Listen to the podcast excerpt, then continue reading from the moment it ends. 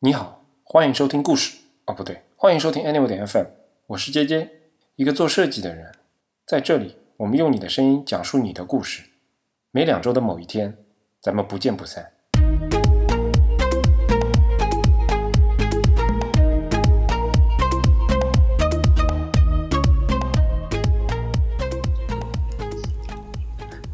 然后我去美国的原因，嗯，就是因为我老公在这边工作嘛，他其实是我的高中同学，但也是很好的朋友。当然中间有一段时间他出国读书啊、学习啊，然后联系的不是特别的频繁，因为毕竟有时差嘛，但一直都是很好的朋友。然后后来呢，不知道怎么呢，就又谈上恋爱了，然后后来就 就结婚了。然后结婚了之后，其实有有在思考到底是要。去美国还是他回来中国？然后我们的目标其实是都是回中国，因为我觉得还是中国比较好啊，不管是发展啊，还是生活呀，还是家人啊，可能最后都是要回中国的。但是考虑到他就是现阶段中国这个这个工业界的情况，可能找一份工作也没有那么容易。然后就是他自己又能干得比较开心的，所以后来经过了大概一年的准备吧，思想上的准备，然后最后还是决定来美国了。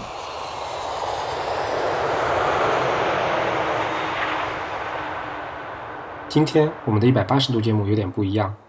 一方面，我们邀请到的嘉宾是一位纯交互设计师；另外，他最近也刚飘去了硅谷，开启了他全新的美国生活。而这个过程当中，两地文化的冲突以及中西方不同的工作方式，给他带来了一些非常有意思的体验。所以，今天我们想尝试一下以故事 FM 的方式来给大家带来这一期的节目。呃，李昂他去画插画了，他没有在今天的节目里出现。同时，我的声音也将更多的变成旁白。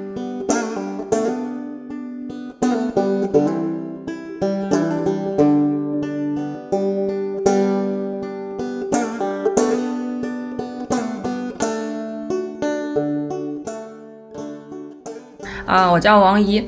呃，之前跟俊啾做了，哎，可以说你的真名吗？可以啊。跟俊啾做了大概。七年六年多同事吧，对，从我实习的时候开始，二零一二年的时候开始，一直到今年的二月份是这个样子的。嗯，我一直都是嗯交互设计师，之前的背景呢也比较简单，是学工业设计出身的，之后去湖南大学读了一个设计艺术的研究生，研二的时候到百度当了交互设计实习生，然后之后在百度转正，所以大概我六七年的工作经验就是都是在百度完成的，然后这是我的第一份工作。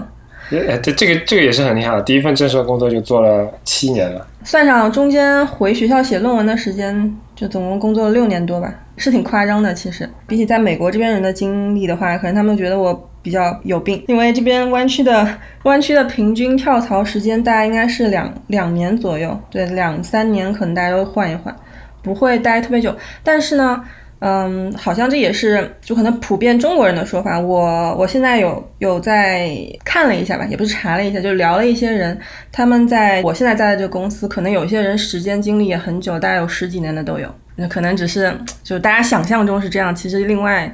实际情况又是另外一副样子。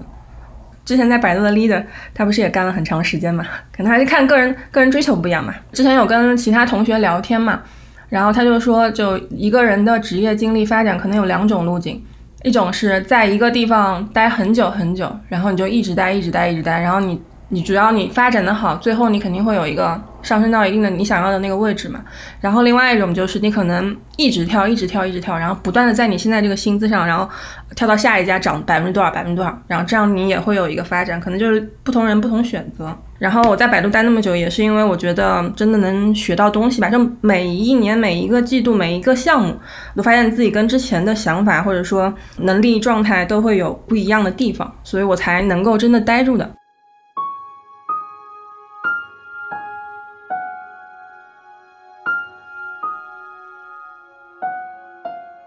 王一并没有详细展开，但其实他在百度的职业生涯算是非常的顺利的。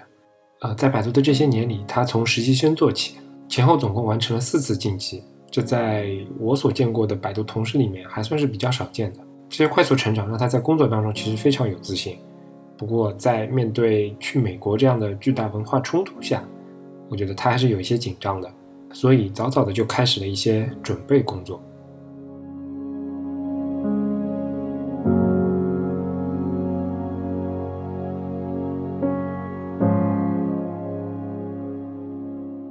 那来美国之前，嗯，我比较害怕，然后也比较紧张，就怕来了之后可能无法适应，或者心理上会有一些落差之类的。所以我很早就开始想说，我要找个工作，然后我可能还要呃巩固一下语言。虽然英语看得懂，但是说起来还是很有障碍的，就当时来说。然后来了之后的第二个礼拜，啊，我就去呃上语言课了，然后是在这边的一个硅谷所谓的神校，呃圣何塞州立呃大学。然后它是神校呢，是因为它的学费特别的。呃，性价比特别高，不管是你正式的课程，还是这些其他的一些临时的课程，性价比都超高，可能是其他学校的四分之一、三分之一、四分之一这个样子，所以是一个神校。然后它里面的专业有很多是跟科技相关的，或什么编程啊，也也包括 HCI。那我去那个学校，我的目的是我要上一个语言课，然后那个语言课有好几种，我上了一个两个月的一个 session 短期的那种。除了这些准备之后，还有生活上的准备，比如说来了之后可能要开车，因为我来的是啊湾区这边，就硅谷这边嘛。然后这边其实是个大农村，就所有的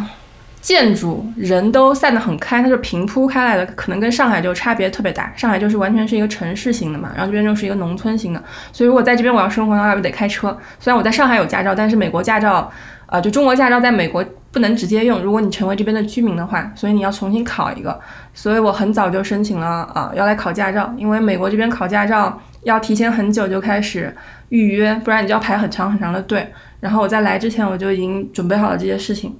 二月二十八号吧开始考的，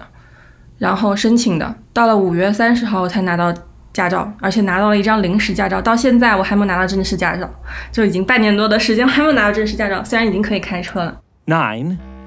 THD zero three. T. HD zero three.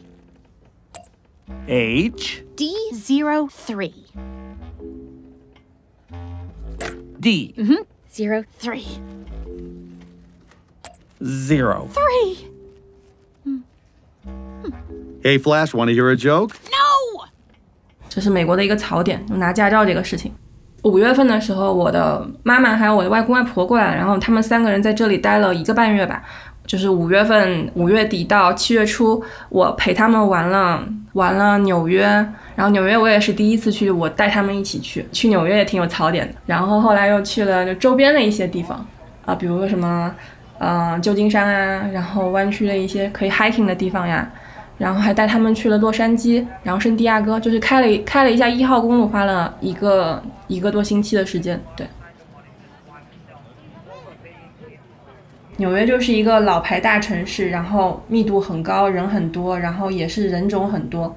不不同文化冲撞。那那边的人，大家因为节奏都很快嘛，就完全没有这种 nice 的感觉，就他就可能对你面无表情，然后大家走的都很快，然后遇到一些服务服务人员。就那边的服务人员大多大多数还都是黑人，就是我也不知道为什么，反正可能就是，就还是有种种族问题嘛。做一些比较低端工作的可能是黑人为主，他们对你就不会有特别好的脸色，然后也完全不会跟你说好友。反正我外公外婆他们就特别不喜欢纽约，就觉得说这边嗯人很冷漠，对，就是一下能感觉出来的。之前上语言课，然后有一个老师，一个老头，他说他妈妈就是。呃，纽约那边生的是什么上东区还是什么区？我忘了。就是我们之前下课大家都会闲聊嘛。他问我说：“哎，上完这个课你有什么打算？”我说：“要去纽约，然后带我我家里人去玩。”他就说：“啊，纽约。”他就做出他很讨厌的那种表情。他说：“你外公？”我说：“我外公外婆年纪比较大了。”他说：“他们有去过什么大城市吗？”我说：“去过，去过什么日本啊之类的。”然后上海什么也去过，说那可能还好一点。呃，老年人去了那种城市肯定会不喜欢，因为要走很多路。然后他不喜欢纽约的原因，就是因为那边的人感觉都都不太行，很糟糕。然后都是那种呃有色眼镜看人的那种感觉，比较世故一点吧，会有这种感觉。但是有很多人又很喜欢纽约，就他可能是两个极端。喜欢的人是因为因为纽约什么都有嘛，什么呃看展啊、看剧啊，然后什么商场啊、夜生活呀，什么都有，就你能想象到的那种繁华，它都有。尤其是年轻人爱热闹的人，他会比较喜欢。然后第二就是它有那种二十四小时的嗯地铁，虽然地铁也很破，然后建了几百年了，一百多年吧可能，但是就很方便嘛，不用开车，所以说就年轻人会比较喜欢。但是那种比较喜欢安静的生活，然后比较友好的，然后比较比较舒适的那种生活的人，可能就不喜欢了。我来美国之后，我也觉得一定要去一下纽约。纽约大家都说很好很好，电就美剧里面经常看到纽约怎么怎么地。但是你去之前，你对它的怎么说？你的期待和定位一定要正确。它虽然是一个老牌的大城市，但是你也不能拿它跟上海比。因为我外公外婆去了时代广场，就是我我没去过嘛。其实我们都已经走在了时代广场，路过了时代广场，我们还在找时代广场在广场在哪里。后来回过头发现，哦，原来就这一小块。好像是有一个什么杰弗逊像那块小广场嘛，我就说哦，这个其实就是时代广场的一个地标，然后就说啊，我外公说啊，这个这么小，还没有人民对人民广场大，然后说上海比这个好太多了。那其实可能也是怎么说呢，大家一种偏见或者说不不正确的理解吧。就后来我回过头想一下，然后搜了一些内容啊，时代广场其实是那一块很大的商圈都是时代广场，然后都是什么高楼林立啊之类的。去之前你对它要有一个正确的认识，你要理解它纽约就是真正繁华起来的那个时代背景。然后带着一个比较正确的感官或者认知去去去玩它会比较好，可能就像中国人喜欢给美国人那个脸谱化一样，美国人呃不对，应该说错了，就是美国人喜欢跟中给中国人脸谱化一样，他觉得中国人都是这个样子的。那中国人其实也可能比较喜欢给美国人脸谱化，其实美国就美国人这是一个概念，但其实美国人也是千差万别的，然后不同的地区。哪怕是一个地区，可能就是你认识的这几个人，大家的性格可能都会完全不一样，然后生活方式啊或怎么样，都会完全不一样。只不过说，就这这个也是中国人普遍一个认知，美国这边他可能包容度会更高，什么样什么样什么样的状况就不正常的状况，它都是正常的状况，反正就是大家都是存活在一个地区的就可以了。然后说到美国的地区的差异呢，这边的话，然后你公共厕所都有坐便器上的那张纸嘛。哪怕是商场啊，或者什么一个一个店之类的，那到了纽约那边想都别想，就是很好的那种商场里可能都没有。就东部跟西部完全不一样。然后我在西部可能也不能说整个西部吧，就湾区这边可能我是嗯住下来了，我可能像是一个居民一样。我觉得这边的人大家都可能会比较普遍的表现的比较 nice。比如说像我外公外婆他们过来的时候，每天早上去隔壁公园晨练，然后就会看到各种各样的人早上给他们，反正语言也不通就打招呼。路过就打招呼，导致他们来这边啊一个多月学会了一句英语，就是 morning。对他们，他们就知道啊，大家都很很好，很友好。这就是说这边的人他就很 nice。但我老公说这是就这边的西部可能比较像假 nice，就像你去所有的商场啊、超市啊买东西啊，只要跟人家打招呼，人家都会是 hi how are you 第一句就 how are you，但他说 how are you 的时候，其实。可能面无表情，只是一个例行公事，那你回他也就是 Hi how are you，就这样子就好了，就是这是一个很自然的口头禅。美国感觉大家就是。比较成熟的那种两性关系吧，所以我的感觉好像这样子。然后第二个是，然后不同家庭的状况怎么说，性格也不一样。不是说美国人也就完全不考虑什么上名校、住豪宅、买房子，他们不不是说所有的美国白人不考虑这些问题，就中国人考虑这种问题，或者印度人考虑这种问题，其实跟家庭有关系的。然后还是听我的一个老师说，他。他跟他老婆的生长环境就不一样嘛，然后两个人都是美国人，但其实早期可能都是移民。他是德国，哦，他俩都是德国，德国一开始。他说他老婆家庭就是那种从小可能比较 push，你要上好学校，然后家长会管你管得比较严。然后他呢，他们家就比较松散，然后他是他们家大娃，就是这个老师他自己啊，他就是说他他小的时候就就很很松散的那种，然后呃上高中之前可能都是玩过来的，上了大学之后。然后就开始啊，我知道要用功，我知道我人生方向是什么，就可能也是看家庭的，嗯，我觉得我可能是，呃，适应能力比较强的那种，就没有说水深火热让我受不了的，都觉得啊还可以吧，反正也不会说自怜自哀呀，或者什么，就是想回去啊，我不对，可能跟性格有关系。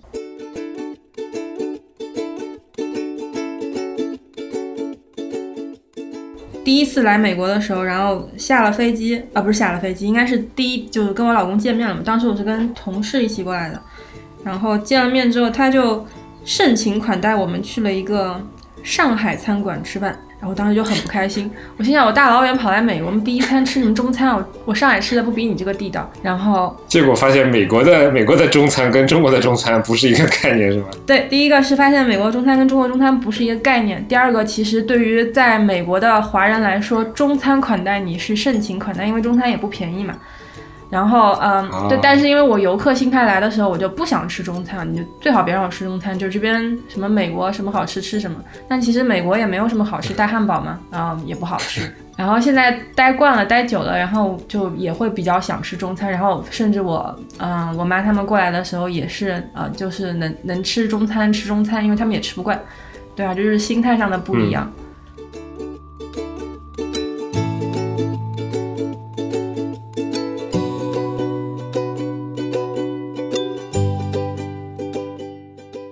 听上去他好像一路都在玩。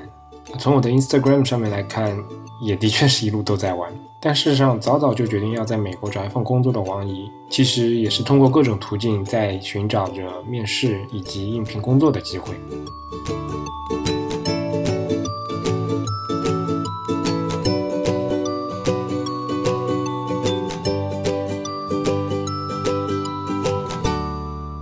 七月份他们走了之后，就我开始想说啊，我我认真的找好工作吧，然后就有猎头帮我推了一些职位，然后我就面了一下。这个猎头帮我推面试，其实我面了，我想想看面了几个，一个两个，面了三个。记得来这边美国 onsite 面试，第一个是去了一个 startup，然后他可能是做呃医疗类，对医疗加 AI 类产品的，然后跟他们的一个设计的老大面对面的聊了一下。那我觉得我聊的还好，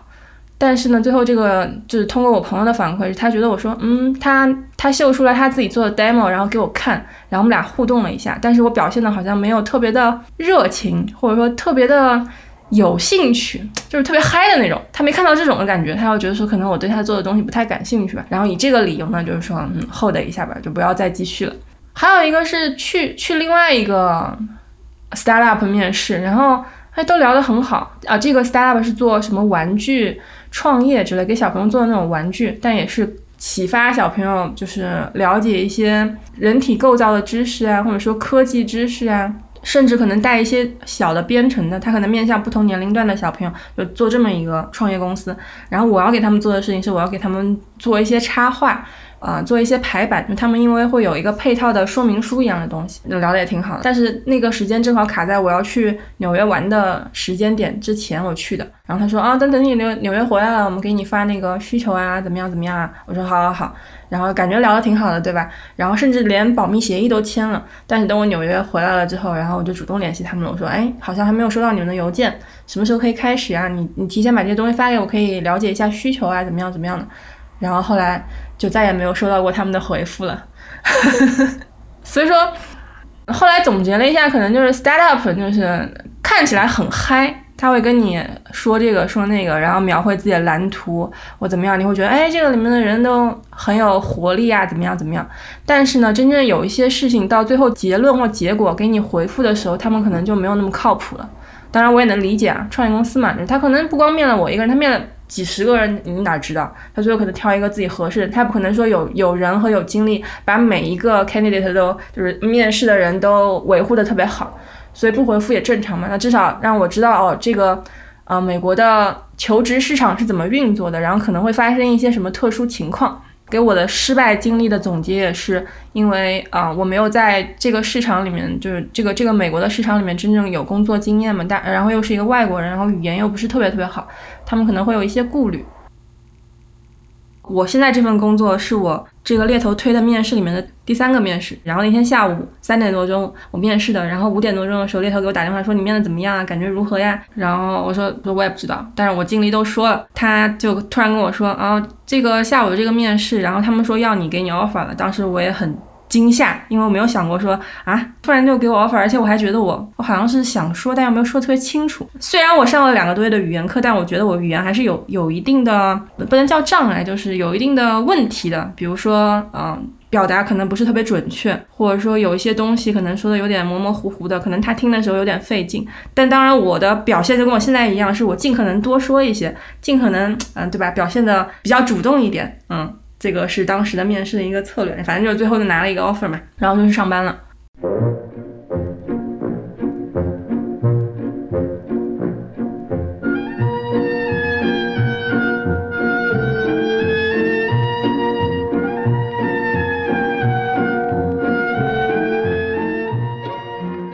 你在那边的工作现在有没有什么样的感受，或者说跟国内的不同？中国的办公自动化做的真的太差了。然后我的感觉就是，我们的之前嘛，老板就说啊，你要推动啊，你要去联系各种各样的人啊，你的项目里面各种各样的人啊，然后跟他说这个，推动那个，介绍这个，介绍那个，然后你可能花很多时间就在沟通、协调，甚至是协调开会时间，然后找你找他这些这些事情上浪费了很多时间。因为当时我们不是有有内部的聊天工具，我经常可能会花很多时间在这些内部聊天工具上，给你发一个嗨，给他发一个嗨，就很浪费时间的。所以说，中国加班是有天然原因的，是因为办公自动化做得很差。然后呢，在这边的感觉就是完全是另外一副景象。当然，另外一副景象也会带来一些弊端，待会可以说一下。就这边的办公自动化做得很好，就他们的就每一个人的日历，然后你的会邀、你的邮件，然后你呃你的一些文件分享，就是这样的一些各种各样你觉得工作中需要用到的工具，他们都是。打通了的，然后可以协同的。比如说，我要约你去开会，我要甚至我要约三个人开会，那我只要把这三个人加到我的呃日历里面，呃就是会邀里面，然后可以看到这三个人的呃日历，然后他们什么时间有空，什么时间没空，然后甚至就他直接给我推荐一个比较合适的时间。就这个功能应该是在 Mac 的这个就是苹果的这个日历里面就有这样的嘛，只是我们没有用苹果的日历去做办公自动化或者说是工作协同使用，然后他们那边就做的特别好，所以说我在。约开会这件事情上就省了很多很多的时间，虽然当然也也需要自己操作一下，但是你不需要花时间跟各种各种各样的人聊天，等他们回复，就你中间可能就耗了很多无谓的时间嘛，所以这个效率会比较高。哎，不过这个是不是也是中中美文化的差异上的关系？因为其实你也提到，就是这些工具。呃，不管是 M 加的，还是 G 加的，还是什么加的，甚至包括 A 加自己的产品，多多少少都会涵盖一些这样的功能。只不过就是我们我们这边在执行的时候，其实总归会欠缺一点，经常就落到就是工具其实设计的很好，甚至公司还自己开发了一些东西，但最后沟通沟通沟通沟通就变成了海上沟通啊，然后面对面沟通啊等等这种这种情况。我觉得是不是有有？就是我觉得有文化差异，因为是不是？比如说在美国这边，他们可能是不是？天然更接受这种不需要跟你面对面呃说话的这种东西，对他们来说更更更舒适一点。可能是这样，就文化差异是肯定有的。我也我也发现是有有一些文化差异。但是你说美国他们这边就很不讲究人情吗？或者说很不需要面对面交流？其实也不是这样子的。因为我发现，比如说。就是我我现在这个 manager 嘛，然后我们也有有一些聊天啊，然后他也会带我去就是上道嘛，就所谓上这个公司的道。因为我刚进去第一个礼拜就就已经开始跟我说啊，你需要找这个人、那个人、这个人、那个人，你要跟他们聊，因为我要去负责一个项目嘛，就那个项目的交互，就整个交互加后面的一些视觉可能都是要我做。但你做之前，得充分的了解这个项目的背景。那他不会帮你去聊的，他也不会告诉你现成的东西，都是让你自己去聊。他就会跟你说，哎，你可以去上那个系统约他们开会啊，然后介绍一下你是谁啊，然后呃，你你还可以找他们吃饭呀，跟他们喝咖啡啊，都可以啊。反正就是说聊的形式有各种各样，但是他没有告诉我潜台词。我知道潜台词的意思就就是你需要通过不同的形式跟各种各种角色维护好关系。对，这样你后期会比较好推动，或者好操作你的设计嘛？其实是道理是一样的，嗯，只不过说我们中国人天生就先把人情放在最前面，美国这边可能自然而然他是需要这样的一些事情，而且他们都很活泼、很外向。就我现在的感受是这样，美国人比较活泼外向，然后也比较直接一点，然后他们他们可能就是喝杯咖啡，他不觉得就是为了维护人情，但其实他就是在维护人情嘛。美国人这边做什么东西，他可能都是呃源于自己的需求。最近也有看，也不是看嘛，听了一本书，当然也只听了一点点。他就说，你去想做一个好的产品，首先你自己从自己的需求出发。其实很多书里有写到，就是这些这些公司，可能他也是这样想的：我员工不要浪费生命在这些无谓的沟通上，然后把办公自动化做得好一点。那我当然要把这个系统设计好了。但可能放到中国去的话，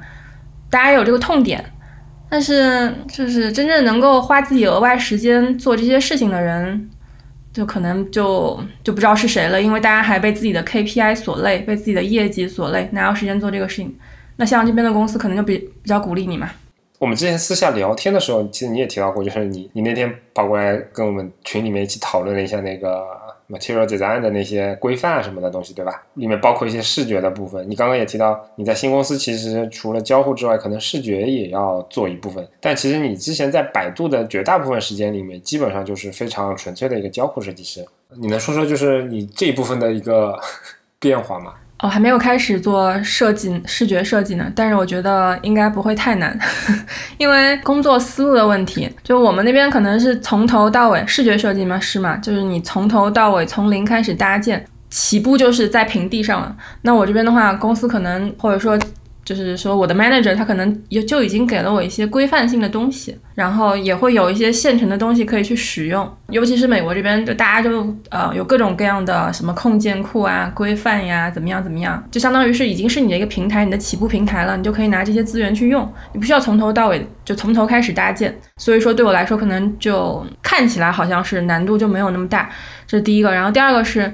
嗯，我做的这个视觉设计，它其实不是面向就这个产品，它不是面向外部外部的用户的，它其实是面向内部的嘛。它对你的视觉的要求，对没有那么高。就我我觉得我现在项目的难度可能更多的是，就是因为它是内部用户，是程序员使用的，然后它又是一个嗯专业性比较高的，它的那个产品逻辑，然后交互啊这这方面可能会更复杂一些。视觉只是需要，但它不是最主要的。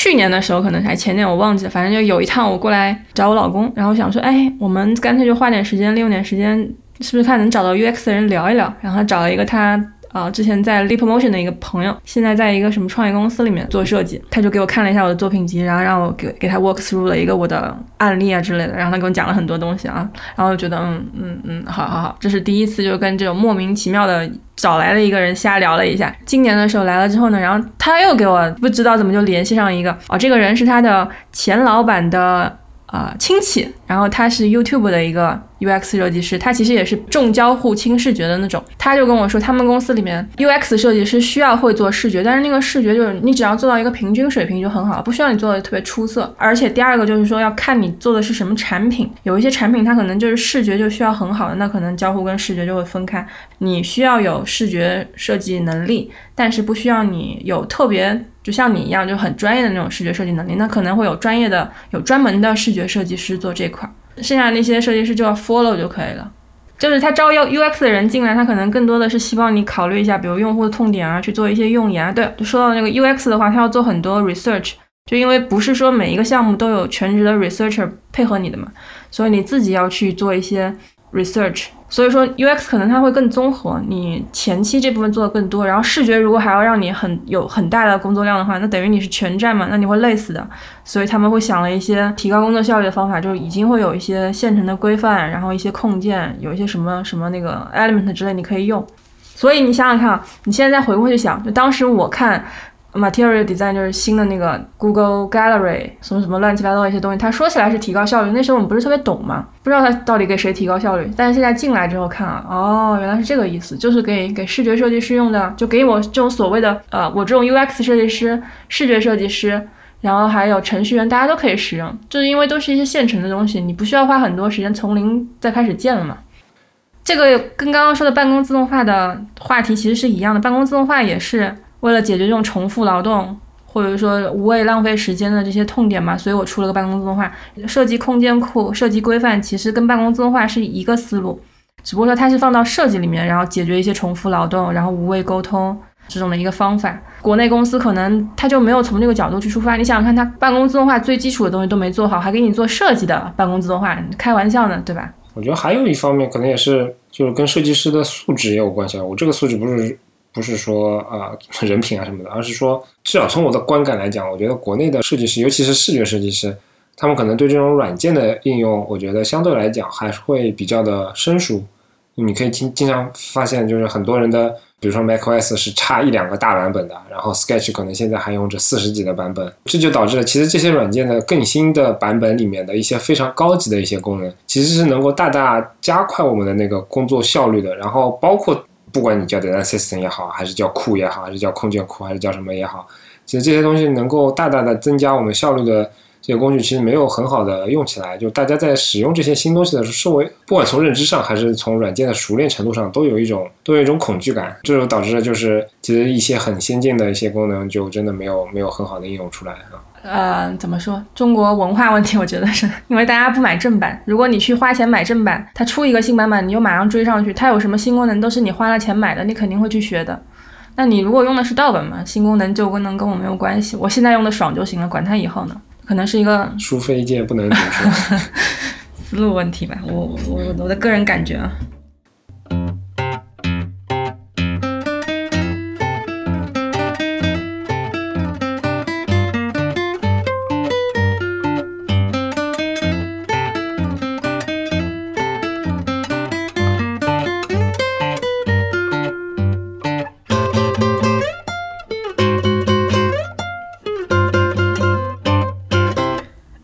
一个我的感觉啊，我觉得，不但这个感觉不一定准啊，就是我自己的一些想法。就最近这个礼拜的，就是我们中国人做事情可能更多说，哎，我有一个计划，嗯，我就按我这计划执行了吧。比如说我做一个 UX 的 research，呃，UX 的 plan，对吧？然后我一开始我做做研究，做完研究之后，然后我给大家汇报，汇报完了之后，我就开始做初始的方案设计，方案设计完了之后我迭代，听起来这个一点问题都没有，对不对？就比较一个粗略的一个 plan。但是美国这边它可能也是这样的一个完整的流程，但它做每一个部分的时候，它会有一些框架去指导你。比如说怎么讲，就是我最近发现呢，就是他们会想着说我这一个项目最后让它成功，那我可能会要做一个 project 呃 management，然后就推动它成功嘛。但是你不是说我自己。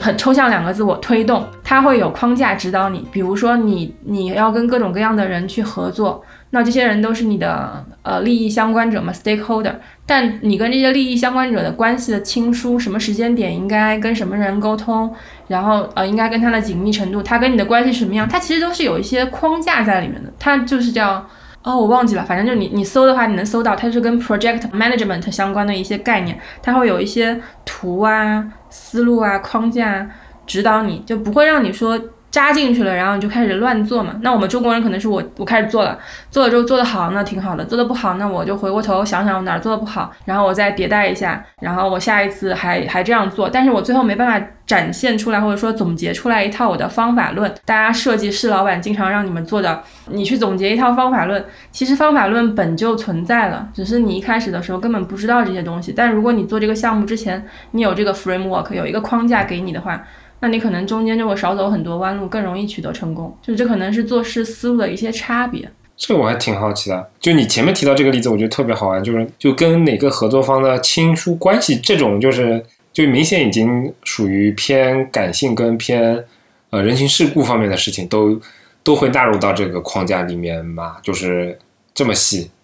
这是哎，这是我我用中文解释出来。那用英文里面看，他就会说，他会把它拆成一个科学的。说法，我记得我看那张图啊，就是会有四象限，你的 stakeholder 它会对你的项目产生影响，但它也会对你的项目有关注度，对吧？impact 和那个 interest，但是它是有高低的，所以就会有四个象限。那你把不同的人归到这四个象限里面，你就自然知道。比如说你在项目开始的阶段，你跟这个人聊那么多，花那么多时间在他身上是不是合适？以及你在项目结尾的时候，你不跟他沟通是不是合适？就是他会给你一个比较科学的框架和概念，让你站在一个更高的程度去看这件事情，然后帮助你思考和分析嘛。这是我最近发现的，然后我在思考这个事情，我也没有想得特别透，但是我觉得好像就是我们做事的一些思路的差别。就老外可能更多的是有科学方法指导你，你甭管它有没有用，但是你去了解一下这些东西，它可能对你的思考是有好处的。但中国人可能更多是你去你去做吧，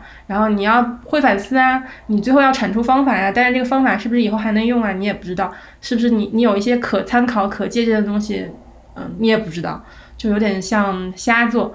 所以才会需要一个师傅一对一指导你嘛，就是相当于我跟你一对一，我口口相传，但是他没有办法普及开来，有一定的局限性。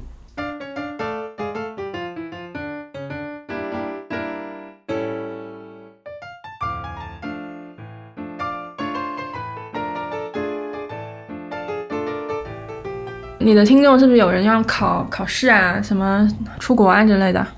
我觉得应该有吧。但是最近不是中美关系有点紧张嘛？你觉得现在这个时间点还适合去美国念书或者找工作吗？关系好像是挺紧张的，但是就是美国，因为它是两党嘛，然后这是老师说的，美国人说的，不是我说的，所以他们做任何政治决策或者说决定都会很慢，因为两边的人永远都在辩论、吵、扯皮，所以它的进度会很慢。哪怕就是说我要。有一个新的什么什么框架架构或者什么政策之类的，它真正到落地要很久很久以后，要经过很长很长的流程。所以你与其花时间去考虑啊，它对我会有什么影响，你就把你现在想做的事情就去做嘛。如果真的政策影响到你了，那就拉倒；影响不到你的，那不就挺好？好像 HCI 有很多是不需要考 GRE，不也不是很多，有一些学校不需要考 CI 呃 GRE 的，比如说像刚刚说那硅谷神校，它就不用考 GRE。但是它竞争也挺激烈，然后就有一些学校，它的申请策略是叫 rolling admission，就是说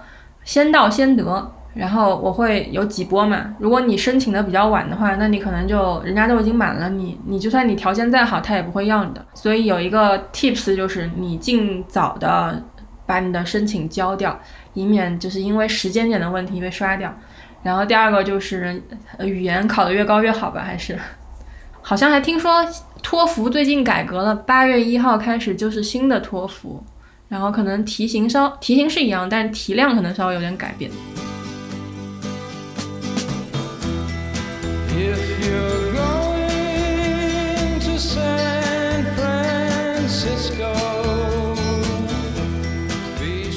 在一首非常怀旧的歌曲当中，我们今天的节目就要匆匆的结束。不知道这样形式的一百八十度访谈节目，大家有没有什么意见或者建议？如果你有什么想要告诉我们，欢迎通过任何渠道发表评论，包括我们的官网 anyway 点 fm。当然，你也可以通过邮箱 hello at anyway 点 fm 来信。感谢大家收听本期节目。如果想要获得更好的收听体验，不妨尝试我台推出的付费会员计划。在微博、推特上搜索 anyway 点 fm 即可找到我们的官方账号，上面会不定期的发布一些即时消息，欢迎关注。同样，你也可以订阅我们的邮件组“安妮微邮报”，订阅地址详见官网侧边栏链接。我们努力的目标是让你的听觉更懂视觉。两个礼拜之后再见。